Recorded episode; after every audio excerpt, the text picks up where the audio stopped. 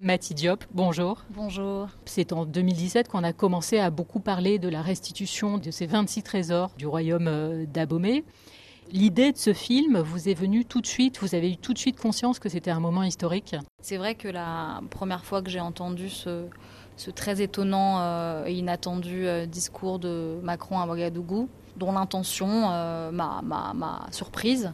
C'est pas que je n'avais jamais entendu parler de la restitution, mais je pense que c'était un moment de ma vie où j'étais à même de comprendre tout ce que le terme restitution portait en lui et à quel point ce terme-là, restitution, était en réalité au cœur de ma démarche de cinéaste. Oui, parce que votre film est très riche, il se déploie euh, sous mille facettes, et on s'aperçoit bien sûr hein, que cette restitution euh, d'œuvres d'art, elle engage beaucoup plus que de l'art. Une fois qu'on a dit il faut restituer, et c'est légitime de restituer, on n'a pas dit grand-chose finalement, parce que euh, les personnes à qui s'adresse la restitution dans son ensemble en premier lieu, c'est la jeunesse. Alors justement, la jeunesse, euh, dans le film, euh, on l'entend discuter, beaucoup, beaucoup de choses passionnantes se disent à l'université.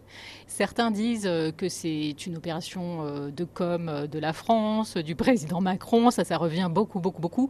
Et puis, certains disent aussi, voilà, c'est une insulte, parce qu'en fait, sur les 7000 œuvres d'art, on nous en rend 26. Je ne peux vous prêcher une convaincue. La France a choisi de rendre 26 œuvres au Bénin. Vous êtes content, c'est très bien. Vous n'êtes pas content, c'est la même chose. Le gouvernement béninois a réussi à faire approuver une demande qui était absolument légitime, mais n'inclut pas la jeunesse non plus. Savez-vous que des milliers d'œuvres béninoises se trouvaient hors du pays? Pour répondre à ta question, je vais dire que durant mon enfance, j'ai grandi avec Disney, je n'ai pas grandi en regardant euh, un film de dessin animé qui est centré sur Béanzin. Mathie Diop, vous parlez euh, de la jeunesse euh, africaine. Aujourd'hui, aujourd'hui, la jeunesse sénégalaise, elle est dans la rue. Quel regard vous portez sur ce qui se passe en ce moment au Sénégal? Elle est dans la rue parce que Macky Sall ne lui laisse pas d'autre choix, de la même manière que quand la jeunesse embarque sur une pirogue pour migrer vers l'Espagne, la société dans son ensemble, l'absence de perspective ne lui laisse pas le choix non plus que d'embarquer sur une pirogue. Donc à nouveau, cette jeunesse est au pied du mur, obligée de descendre dans la rue puisque ses droits les plus fondamentaux sont piétinés. Trois films africains sont en compétition euh, cette année euh, au Festival de Berlin. Est-ce que c'est le signe euh, que le regard des sélectionneurs a changé? Ou qu'il y a beaucoup de propositions cinématographiques euh, en Afrique en ce moment, ou peut-être euh, une combinaison des deux?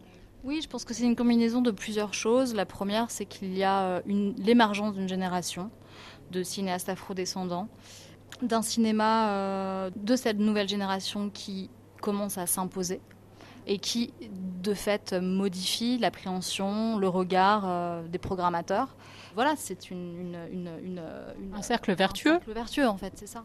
C'est une joie de découvrir que mon film n'est pas le seul film euh, africain isolé. Euh, c'est vraiment en train de voilà d'émerger et c'est une très très très bonne chose.